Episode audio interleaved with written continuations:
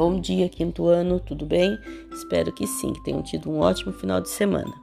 Então vamos lá para a nossa aula de hoje, 26 de 10 de 2020. Vamos começar pela rotina de leitura, O Mágico de Oz. Uma leitura bem legal, vocês vão gostar bastante. Vocês já conhecem o filme, garanto que muitos de vocês já assistiram o filme O Mágico de Oz e agora vão ter a oportunidade de fazer a leitura. A leitura hoje é silenciosa e é do capítulo 1, O Ciclone. Vou mandar para vocês também o link da leitura.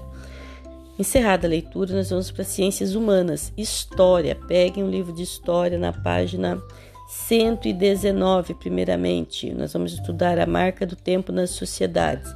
Faça a leitura do texto sobre os grupos sociais e o direito à memória, na página 119 respondam duas questões bem simples. Quando foi feita a imagem, tem informações do ladinho ali, mas também só de olhar também aqui já dá para responder em que período foi feita essa imagem, né? E o que mostra essa imagem também é observação. Observa e descreve o que você está vendo ali. Continuando, vocês vão para a página 120 vão ler a página 120, ler a página 121 e responder as questões 1 e 2 da página 121.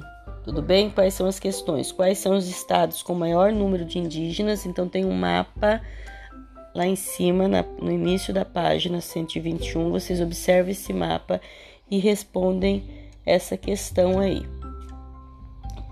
Depois, escreva no caderno qual é a sua opinião sobre a importância de demarcar e preservar a terra indígena. Por que, que é importante saber, né, ter esse lugar certo dos indígenas, né, ter demarcado esse lugar e por que, que é importante preservar a terra indígena.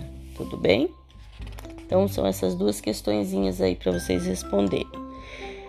É, para concluir os estudos sobre o tema, leia os textos das páginas 122, 123, 124 e 125 e responda em seu caderno de história apenas as questões 1 e 3. Daí você vai até a página 125, certo?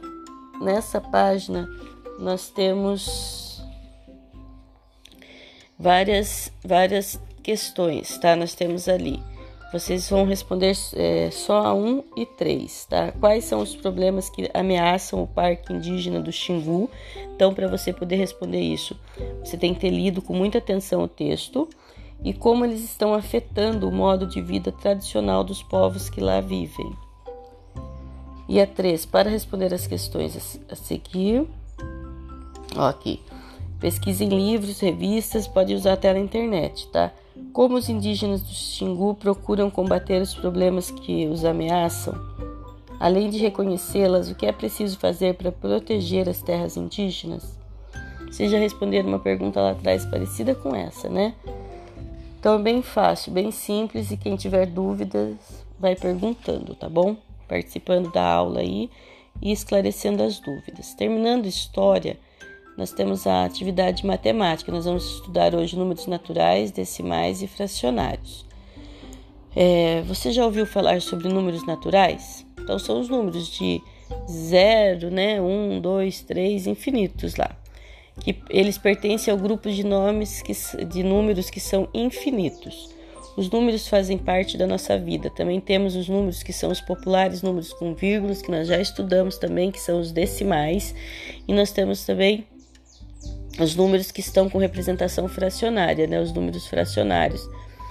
E eles pertencem ao grupo de números chamados racionais. Tem um vídeo aí que vai explicar melhor essa questão para vocês aí dessa divisão dos grupos de números, né? É, números naturais, números decimais, números fracionários, que são os racionais, né? Daí para depois que assistir o vídeo, vocês vão fazer a atividade no EMAI, página 49, atividade 7.1, certo? Realize as atividades 1. Leia com atenção ao enunciado da atividade e observe a questão A. Né, 1,75, 2,8, 350, 1 litro e meio. E diga a que escritas se referem os numerais tá? Qual é o tipo de escrita aí? Na questão B, Veja se você conhece as representações fracionárias mostradas: um, um meio, um terço, um quarto, dois terços. Escreva na questão C uma pequena explicação. Quando utilizamos esses números? Em quais momentos esses números são utilizados? Tudo bem? Por hoje é só, tá? Dúvidas, perguntem, participem da aula, não esqueçam de enviar as atividades atrasadas, certo? Fiquem com Deus, uma boa aula.